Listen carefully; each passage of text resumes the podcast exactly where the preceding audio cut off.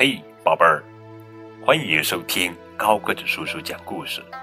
更多互动可以添加高个子叔叔的微信哦。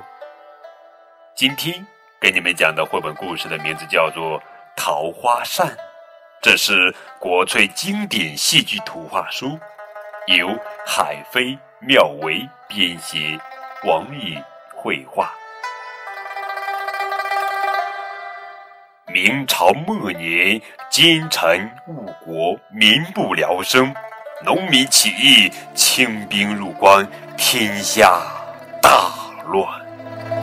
流落到南京的才子侯方域，连同一批江南文人，出于爱国，怒打了被称为“阮大胡子”的奸臣阮大铖。阮大胡子有个结拜兄弟，名叫杨文聪。看到兄长被众人暴打，八面玲珑的杨文聪赶紧跑出来劝阻，央求大家暂且放阮大胡子一马，以观后效。杨文聪为了讨好侯方域，邀请他到南京的秦淮河畔散心，并将著名歌妓李香君引荐给侯方域。香君聪慧美丽，心高气傲。与才子侯方域相见，彼此却互生爱慕。为表心意，侯方域在随身携带的扇子上写了一首诗，送给湘君，作为定情信物。侯方域是明朝末年的四大才子之一，如今却成了个落难公子，无钱迎娶李香君。听说这件事，一心想拉拢侯方域等江南文人的阮大胡子心生一计，出钱请杨文聪帮侯方域操办了婚事。新婚的湘君得知是奸臣史记要拉侯方域入伙，立即大义凛然地卸下了嫁妆，退回了彩礼，不落奸臣陷阱。阮大胡子见计谋落空，下令追杀侯方域。湘君鼓励新婚丈夫投笔从戎，奔赴扬州城抗击清兵。阮大胡子一计不成，又是一计，指使差役逼迫湘君嫁给新贵。湘君坚贞不从，一头撞向身旁的梁柱。可怜的湘君身负重伤，鲜血溅在了定情扇上。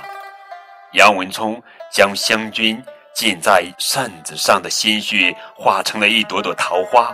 于是定情扇成了桃花扇。苏醒后的湘君身心憔悴，终日泣不成声。湘君的师傅决定冒死去寻找侯方域，一定要把桃花扇交给侯方域，告诉他湘君为他所做的一切。扬州城被清军攻占，全城的军民遭到清兵野蛮的屠杀。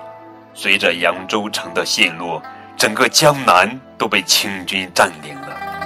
为了逃避战火，病重的湘君与姐妹们躲进了寺庙佛堂。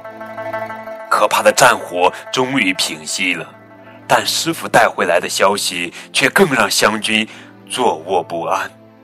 不会的，我的夫君绝不会投靠满清国的。就这样，冬去春来。湘军终于盼回了侯方域，两人相拥而泣。侯方域起身脱掉身上的披风，露出了里面崭新的清朝官服。此时的湘军大失所望，他知道自己深爱过的人已经投敌上街。